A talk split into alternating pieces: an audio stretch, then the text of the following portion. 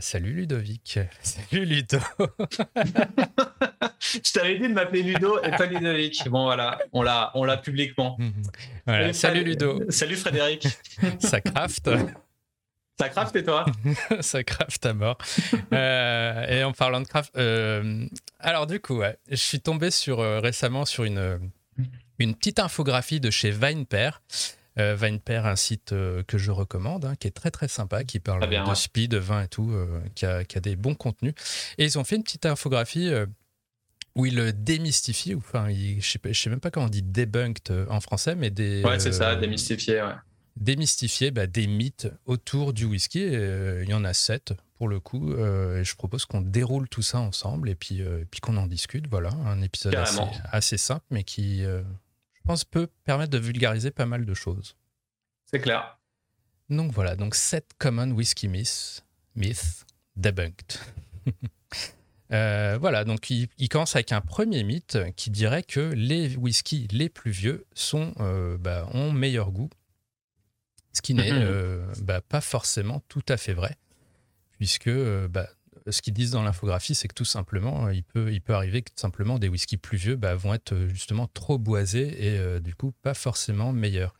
Et ça me fait penser, j'en avais parlé une fois dans, dans une newsletter, alors il y a peut-être un an, mais de Frédéric Bourgoin qui avait fait une vidéo avec Mixologist in the Soul où il expliquait en plus que parfois tout simplement les eaux de vie les plus vieilles qui sont dans le chai euh, c'est parfois tout simplement parce qu'elles n'ont pas trouvé d'acheteurs. Donc, euh, mhm. donc par défaut, parce qu'elles n'étaient pas forcément les meilleures. Mais bon, ça crée une rareté et tout.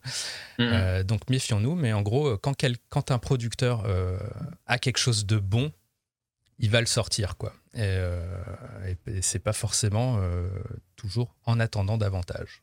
Ouais, ça me fait penser quand on, quand on fait un petit déménagement de chez les grands-parents ou de chez ses ancêtres et qu'on retrouve des vieilles bouteilles d'eau de vie ou de whisky euh, dans les placards et que du coup on est fan et on a envie de goûter pour voir quel goût ça a. La plupart du temps, on est quand même assez déçu du, du résultat. Donc, euh, donc le vieillissement n'est pas forcément toujours gage de, qualité. Quoi. Voilà. Et bah, du coup, ça introduit une petite nuance aussi. C'est sachez que quand une bouteille est, euh, est embouteillée, euh, on considère que le vieillissement est, interrompu. Hein. Il n'y a plus d'échange avec le bois. Donc, euh, euh, donc voilà. Ok. mythe numéro 2, ça parle de la couleur. Bah, est-ce que la couleur est naturelle dans le whisky? Eh ben, en fait, effectivement, pas toujours. À savoir qu'autant dans le whisky américain, la coloration, l'ajout de caramel n'est pas autorisé. Donc quand vous achetez un bourbon un, whisky enfin oui, un bourbon euh, plus, particulièrement, vous êtes sûr que la couleur est naturelle. En revanche, quand vous achetez du whisky écossais, euh, le, scotch autorise la coloration. Donc des fois, il y a, certaines distilleries qui effectivement ajoutent des colorants pour donner une couleur un peu plus sympa au produit. Donc, euh, donc voilà, méfiez-vous des couleurs. Et ce qui me permet d'ajouter aussi que bah, des fois, euh, finalement, euh, quand, vous jugez un produit à sa couleur, euh, méfiez-vous parce que c'est pas forcément le critère le plus, le plus pertinent. Autant mhm. esthétiquement, c'est ça, a un intérêt. qualitativement, c'est pas forcément indicateur que c'est plus vieux ou quoi. Ouais. Ouais, donc au final, en termes de marketing, ça peut, ça peut quand même jouer pour donner une, certaine couleur au packaging et, et donner envie d'acheter. Mais ouais, attention à fier à la couleur uniquement. C'est beaucoup de psychologie, quoi. Les gens voient quelque chose de, de, brun, de bien foncé, ils se disent ah c'est meilleur, c'est bon, voilà. Mais sachez que ça peut être du colorant, sauf dans le cas des, bah, mettons des whisky, euh, des bourbons, où là c'est clairement pas autorisé. Yes.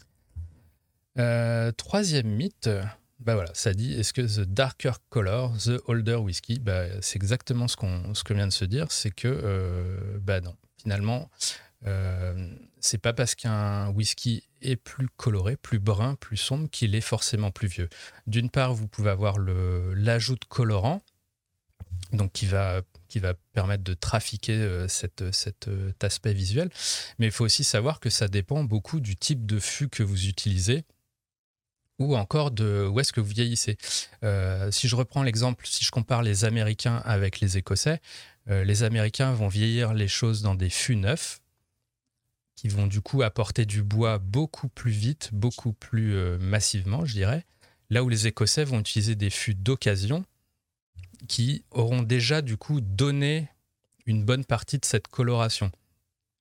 En plus, si on parle euh, de whisky américain euh, fait dans des, certains états où, il y a des grosses amplitudes de température, entre le froid et le chaud, ça va aussi créer un, mélange. Enfin, cette, ce boisé, va, cette couleur va, être beaucoup plus apparente en beaucoup, plus, plus, euh, enfin, beaucoup moins de temps que quand vous vieillissez dans un climat beaucoup plus frais, écossais par exemple. D'accord, ok, je savais pas ça. Donc la couleur, finalement, c'est assez, euh, c'est pas forcément un indicateur de, vieillesse, euh, enfin de maturité. Hmm. Euh, et puis on peut, moi je, moi je sais que à titre, à titre personnel, en testant sur des plus petits fûts, en testant sur certains bois, sur certaines chauffes plus ou moins fortes, euh, on était capable d'avoir des, eaux de vie euh, beaucoup plus foncées que des whiskies qui avaient vieilli pendant 8 ans. Et, je vous dis ça en l'espace de 6 mois, par exemple. Ok. Donc euh, méfiez-vous. Et, et, aussi, c'est pas parce que le fût est bien cramé qu'il va forcément donner plus de couleur. Puisque quand vous avez des chauves crocodiles aussi, le, charbon peut, opérer comme un filtre, comme, comme vous aurez une Brita par exemple. Euh, et, du coup, au contraire, retirer de la couleur à votre whisky. Donc voilà, il y a plein, plein de, choses comme ça, mais voilà, la couleur, vous voyez que euh, sur les deux mythes en question, il y a, y a, quand même beaucoup, beaucoup de façons euh, d'influer dessus. Super cool. Bon, on passe déjà au quatrième mythe. Et, celui-là, c'est voilà, tous les bourbons sont faits dans le Kentucky. Je suis sûr que tu pensais ça, non? Euh, non, pour le coup, pour moi, Bourbon égale Amérique. C'était, euh, pour moi, c'était pas forcément un mythe ou quelque chose de forcément connu. Voilà, ben en gros, le, Bourbon, c'est euh, voilà, les règles du Bourbon, c'est faut que ce soit fait aux États-Unis, dans des fûts de chêne américains et voilà, grosso merdo, et majorité de, de maïs dans la recette. Euh, mais vous pouvez faire, euh, très bien faire du bourbon euh, à Miami, à Los Angeles, en Alaska, si vous le souhaitez, si vous, si vous y arrivez, à New York. Enfin bref, c'est pas obligé d'être dans le Kentucky. Il y a juste que numériquement, clairement, de mémoire, je crois que c'est 95% du bourbon qui est produit dans le Kentucky. Donc ça reste quand même assez colossal. Et, et pour l'anecdote, si vous visitez le Kentucky un jour. Euh, je, me souviens, moi, quand je l'avais fait il y a quelques années, euh, le guide m'avait expliqué qu'il y avait finalement, au Kentucky, il y avait plus de fûts de Bourbon en maturation dans les chais que d'habitants et de, et de chevaux réunis dans tout l'État. Ok. voilà, ça, donne un peu une idée de l'ampleur. Mais voilà. Et d'ailleurs, est-ce que tu saurais euh, d'où vient ce, ce terme Bourbon? Pourquoi ça s'appelle comme ça? Euh, alors, ça a un, lien avec le Bourbon County. Euh, je t'avoue, là, de, spontanément, là, de mémoire, je serais incapable de te dire euh, très précisément pourquoi. D'accord. Bah, vérifier. Ou si quelqu'un sait, à noter dans la description. Mais voilà, mais à, creuser, effectivement. Mais c'est. Hmm. Voilà, c'est lié au. Enfin, bref. Bon, je vais pas dire de bêtises, je vais, m'arrêter là. Ça marche. Désolé pour la question piège. pas de souci. on reste humain. Euh, next, on passe au Fireball. Fireball est un whisky. Alors Fireball, je sais pas si tu connais. C'est une espèce de, de liqueur de, de whisky à la cannelle. D'accord. Donc un truc qui se consomme beaucoup en shot aux États-Unis. Bah, Jack Daniels a fait un équivalent euh, qui s'appelle le Jack Daniels Fire. Il y a quelques autres marques qui, ah, sont sur le créneau. Mais voilà. Mais en gros, c'est du whisky aromatisé à la cannelle et, euh, sucré. Alors là, ce qui est intéressant, c'est qu'ils indiquent donc clairement, ça n'est pas un whisky, hein, euh, même si mhm. Peut-être certaines étiquettes peuvent le suggérer. Euh, c'est pas du whisky. Alors là, là ce qu'ils mettent en avant, la Vine Pair, c'est que euh, dans la mesure où c'est à 33% d'alcool, le Fireball, ça n'est techniquement plus du whisky, puisque le whisky, c'est 40% d'alcool minimum. Euh, moi, j'irais encore plus loin que ça en disant que euh, le whisky, on ne peut pas ajouter de sucre dans, le whisky, et, encore moins dans le whisky américain, euh, où toute adjonction de, sucre est interdite. Donc, le simple fait d'ajouter du sucre, quand bien même le Fireball serait à 40%, euh, bah, techniquement, ça, ne pourrait pas être un whisky. Après, sur la question des pourcentages, on est loin de, tout ce qui se fait en, low alcool, no alcool, tout ça. Donc, ça, c'est encore un autre débat que tu adores. Mais ok, pour toi, c'est 40% pour le whisky, quoi. Voilà, alors c'est pas pour moi, c'est la loi. Hein. Euh, mais voilà, donc il y a le critère du, fait que ce soit moins de 40, c'est pas du whisky, mais il y a aussi mm. le critère que c'est aromatisé, donc c'est pas du whisky, et il y a le critère que euh, il y a du sucre, donc c'est pas du whisky. Donc le Fireball et euh, mettons même le, Jack Daniel's Fire ou des choses comme ça, c'est pour moi, moi je classerais ça dans les liqueurs, tout simplement. Limite, j'aurais pensé à des RTD. je sais pas si, si c'est une bêtise de dire ça, mais bon, mettre de la cannelle, du sucre, euh, bah, ça s'apparente limite à un, cocktail, quoi. Donc je sais pas. Euh, ouais, ouais, mais tu pourrais, si tu poussais le truc, tu pourrais dire que c'est un espèce de old fashion euh, en mm. bouteille, quoi, aromatisé. Ouais. pourquoi pas Il y a juste qu'il y a quand même beaucoup plus de sucre que si tu te fais un cocktail classique. D'accord. C'est pour ça que moi je tends sur le côté de dire que c'est, on est sur des liqueurs, puisque je, je n'ai pas de doute qu'il y a plus que 100 grammes par litre de sucre dans ces produits-là. Euh, mais voilà. Ok. Donc, euh, petite précision un peu, petit complément par rapport à Vinepair. je crois qu'on passe au cinquième ou sixième déjà. Voilà. Donc l'age statement reflects every drop of whiskey in a bottle. Ah ouais, ça, celui-là, il est, il est plutôt pas mal. Donc, Super intéressant ça, ouais, j'avoue. donc non, quand vous avez une bouteille euh, qui indiquait euh, que c'est un 12 ans d'âge ou quoi, ça ne veut pas dire que tout le whisky qui est dedans est, à 12 ans d'âge. En réalité, ça, signifie simplement que le whisky le plus jeune a 12 ans d'âge. Mais s'il s'agit d'un assemblage, c'est-à-dire que vous pouvez avoir du 12 ans, du 16 ans, du 21 ans, tout ça assemblé dans, le même, euh, dans la même bouteille. Mais légalement, vous, vous devez afficher le, le plus petit. Voilà bah voilà, pour pas tromper le consommateur. Donc ça, si je me trompe pas, c'est que pour les blends du coup, ouais, pas pour les, single malt, choses comme ça. Mm. Euh, voilà, ouais, ouais, les, les, les assemblages, donc tu as, ce côté ouais, où tu vas aller piocher euh, plein, de, plein de fûts différents qui peuvent avoir vieilli euh, de manière différente. Là où ça devient, peut-être il y a un petit twist, c'est qu'il faut, il faut on revient un peu à l'idée d'avant là. Est-ce que un whisky est-ce que, euh, est que s'il est plus âgé, il est meilleur? Enfin, tout, ce qu'on se disait avant, c'est que quand vous avez un, statement d'âge, mettons 8 ans d'âge, 12 ans d'âge, euh, du fait de l'assemblage, ça peut aussi euh, signifier que dans la bouteille, il y a peut-être simplement 10% de whisky de 12 ans d'âge, et ça se trouve, les 90 autres pourcents sont beaucoup plus âgés. Et est-ce que dans un souci de transparence, du coup, et en même temps de marketingment parlant, ce serait plus cool de pouvoir dire qu'il y a du plus ancien dedans parce que mm. peut-être que ça joue avec l'inconscient des gens que si c'est plus ancien, c'est meilleur, etc.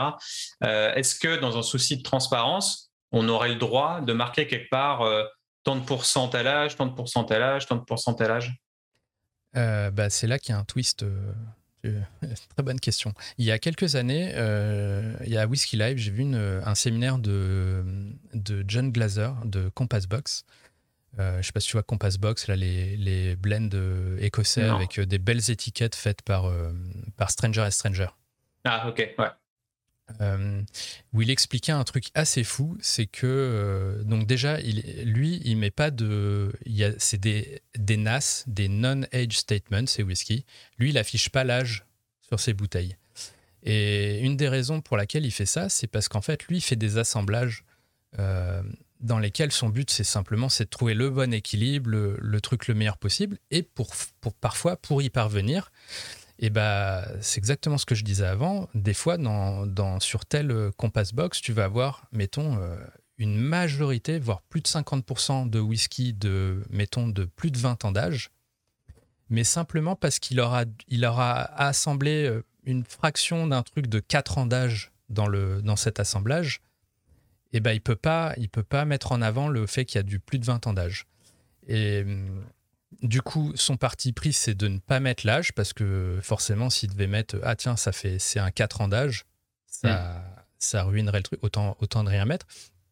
Et là où il y a un twist assez fou, c'est que apparemment la réglementation écossaise ne t'autorise pas à, alors qu'on est à l'ère de la transparence et tout, ne t'autorise pas justement à, euh, indiquer le, la composition exacte de ton produit, à moins que le consommateur n'en fasse la demande euh, express, tu vois. Et ça, ça, donnait un truc assez fou où il t'expliquait qu'en fait, même sur son site web, il pouvait pas l'afficher. Il pouvait pas dire, OK, euh, dans mon blend, il y a tant de pourcentage de whisky de telle distillerie, tant de, tant de whisky de telle autre distillerie, de tel âge, de tel, tel machin. Et, euh, et euh, même sur son site web, il pouvait pas le faire, à moins que quelqu'un lui en fasse la demande express. Et du coup, il a dû feinter, je crois, un, truc où sur le site, il fallait euh, remplir un petit formulaire et dire valider, oui, je demande à ce que vous me montriez ce qu'il y a. Et là, il pouvait l'afficher. Donc, Donc c'était un espèce de pop-up où tu dis euh, afficher le truc euh, si vous en faites la demande, quelque chose comme ça. Ouais, je, je sais, je sais pas quand c'était formulé exactement techniquement, mais je crois que c'était, en gros, c'était pas simplement tu vas sur le site et et tu vas, euh, tiens, euh, l'affiche produit et puis ça te donne les infos. Fallait, fallait un truc euh, plus proactif que ça, quoi. Mais limite, on est dans l'ère où il faut accepter les cookies, il faut cliquer sur un milliard de trucs avant de pouvoir rentrer sur un site. Limite, peut-être pour ce genre de marque dans cet endroit-là, je ne sais pas si c'est la législation française aussi qui veut ça ou si c'est juste en, Écosse. Mais ouais, il pourrait le mettre direct à l'entrée du site. je suis majeur et je souhaite connaître la, la, composition de, tous les, euh, de tous les ingrédients, quelque chose comme ça. Quoi. Euh, euh, mais ouais, peut-être, pourquoi pas. Mais, mais du coup, ce truc est assez fou parce que, en, gros, le, petit mindfuck qu'il faut avoir, c'est que finalement, quand tu as un blend qui t'afficherait 12 ans d'âge, un autre qui t'afficherait 16 ans d'âge, ça se trouve, la composition même du 12 ans d'âge, la majorité des eaux de vie est plus âgée que celle de celui qui affiche un, un âge plus, plus âgé. Mm. Je sais pas si c'est très clair. Si, si. Mais voilà. Si dans le 12 ans d'âge, il y a 80% de 24 ans d'âge, alors que le 16 ans d'âge, il est 100% 16 ans d'âge, et eh ben en réalité, euh, tu pourrais dire mais le, le 12 ans est plus vieux. Euh, donc voilà, il y a un petit, un petit mindfuck un peu, euh, un peu intellectuel. Après, je trouve ça totalement légitime qu'on affiche le plus, le plus bas. Mais voilà. Mais dites-vous bien que tous ces chiffres ne sont pas euh, faut pas tout prendre pour argent comptant. Et finalement, quand vous avez des trucs qui, sont des non-age statements, euh, ça veut pas dire que c'est pas bien et ça peut être même euh, encore plus beau. Enfin bref. Hmm. Donc, euh, ça me fait penser à un petit rappel sur l'étude de cas qu'on avait fait sur Waterford, où pour le coup il y a pas hmm. mal de transparence avec le scannage du QR code. Donc si ça vous intéresse, vous pouvez aller regarder cette vidéo-là il y a peut-être deux, semaines ou trois semaines. Donc, donc allez voir ça. Absolument. Last. donc, donc ouais. Et peut-être juste un, petit, un petit truc. Euh, les US mettent, quasiment pas de, ou pas du tout même. Euh, tu as simplement la mention straight whisky qui veut dire que ça a été vieilli au moins deux ans. Et, euh, et puis, comme je disais avant, quand vous vieillissez du whisky américain dans des fûts neufs et par des températures beaucoup plus extrêmes, qu'en Écosse, et eh ben en fait, vous avez des whiskies qui sont plus jeunes aux US, mais qui peuvent, euh, qui sont pas forcément moins bons que les Écossais, qui vont afficher des, des âges beaucoup plus élevés, euh, alors qu'ils sont pas vieillis dans les mêmes conditions, ils sont vieillis dans des fûts d'occasion. Donc bref, il y a tout ça à garder, euh, à garder en tête. Voilà. Ok. Et on arrive du coup au dernier. Donc là, c'est peut-être plus ton domaine. C'est ce côté un peu plus marketing. Est-ce que toutes les toutes les étiquettes qu'on lit, est-ce qu'il faut les prendre au pied de la lettre quand vous avez maison depuis 1789 euh, ou quoi? Mm-hmm. Ouais, ça c'est assez intéressant. Et euh, bah évidemment, non, pas forcément. Il y a les marques, ça s'achète. Euh, il, y y, en a qui ont des storytelling qui vont se réapproprier un truc historique. Ou, mm. ce qui est intéressant, c'est qu'ils parle bien du fait qu'il y en a pas mal qui se réapproprient des figures historiques mm. euh, et du coup ils mettent l'âge de la, de la personne euh, ou de la date de naissance de, de la personne, du personnage. Euh, et ça se fait beaucoup dans les spiritueux, quoi, de, de, de nommer son spiritueux avec, avec le, le, nom de quelqu'un. Mm. ça se fait énormément. Donc ouais, il y, y, a des petits, des petits tricks comme ça qui peuvent se, se faire en termes marketing. Et bon, moi j'ai envie de dire, si vous, si vous reprenez une distillerie qui est ancienne et que ça fait partie d'un rebranding c'est c'est pas toujours le cas, mais ça peut être vraiment très bien pour votre marque de garder ce bagage culturel, traditionnel, etc. J'en parlais dans un épisode, dans le dernier épisode de Super Potion avec Coquerel sur la reprise d'une distillerie ancestrale qui datait de plus de 80 ans. Donc c'était assez intéressant de, euh, d'en parler avec, euh, avec lui. Et, mais dans certains cas, voilà, si vous avez une marque très récente de 2020, 2022, peut-être que ça ne vaut pas le coup d'essayer de faire style qu'on est vieux alors qu'on l'est pas, etc. et aller mhm. droit au but en, clamant haut et fort euh, que vous êtes jeune et que vous l'assumez et que ça ne veut pas dire que le produit est pas bon ou quoi que ce soit. Donc voilà, faire, faire attention à, à ces, à ces à ce marketing euh, factice ou euh, bullshit qui pourrait plus nuire à la marque euh, parce que le consommateur n'est plus dupe aujourd'hui. Donc, voilà, faites attention aux dates. Quoi. Finalement, être bien conscient que quand c'est pas parce que vous êtes le premier que vous êtes meilleur, c'est pas parce que vous avez X ancienneté que vous êtes forcément meilleur non plus. Euh, et puis voilà, il y, a des, il y a aussi des, des logiques d'affichage où euh, tu peux effectivement revendiquer un passé, un machin, alors qu'en réalité, euh, tu as fondé ta marque il y a deux ans et, bon, donc il faut, faut, faire la part des choses. Mm, mm. mais voilà, bon, c'est bien, il faut, faut, juger sur d'autres critères, mais voilà, vous avez un peu un bon aperçu là, je pense. Pour, pour, les marques qui diraient ça, essayez d'aller voir s'il y a une petite frise chronologique euh, il y en a une d'ailleurs pour Jack Daniels où c'est vachement intéressant. Euh, il y, a pas mal de, twists historiques, pour reprendre ton terme. Euh, ouais, il y a pas mal de choses qui se passent dans des reprises, etc. Des fois, c'est un peu obscur, des fois, ça fait sens. Donc, donc bon, intéressant de, de regarder ça. Et puis, et puis ouais, je pense qu'on va se quitter là-dessus. Et sauf si tu voulais rajouter quelque chose. non, non, bah merci Vinepair pour, merci pour, pour cette, belle infographie. Belle infographie. Et pour ceux qui veulent la récupérer, on va mettre le lien en, description, bien entendu. Ouais, et moi, juste une dernière chose, ça me fait penser mm. au podcast qu'on avait fait sur les rituels de consommation, mm-hmm. euh, vu qu'on parle de mythes, de rituels, etc., qui était aussi assez intéressant, euh, plus psychologique, on va dire, euh, psychologie d'achat et du consommateur. Mais en tout cas, retournez voir cette vidéo si vous l'avez oubliée ou si vous ne l'avez jamais vue. Voilà. Tout à fait. Bah voilà, bah c'est tout pour cette semaine. J'espère que ça vous a plu. C'est le cas, euh, un like, un truc, euh, enfin bref. N'importe quoi qui se fait sur Internet, vous savez. commentez, commentez, mettez, mettez-vous, mettez-nous vos, mythes. Euh. Ou faites tourner, c'est plus important que commenter, mais tout est bien. tout est bien. Merci et puis à la semaine pro. Abonnez-vous, ciao. Yes. Ciao, ciao. Ciao.